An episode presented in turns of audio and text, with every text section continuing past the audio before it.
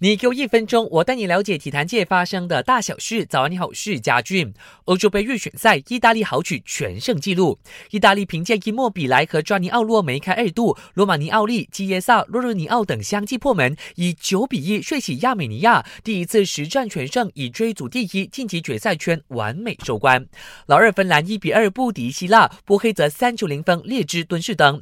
在 F 组已经提前锁定小组第一出线的西班牙五球零封罗马尼亚。同组的瑞典送法罗群岛三个光蛋，马耳他一比二惜败在挪威脚下。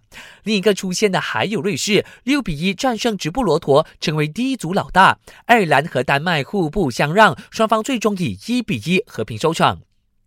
随着 ATP 伦敦年终总决赛落幕，在比赛中获得亚军的奥地利天才蒂姆排名升到第四位，排在塞尔维亚天王德约科维奇还有瑞士好手费德勒之后。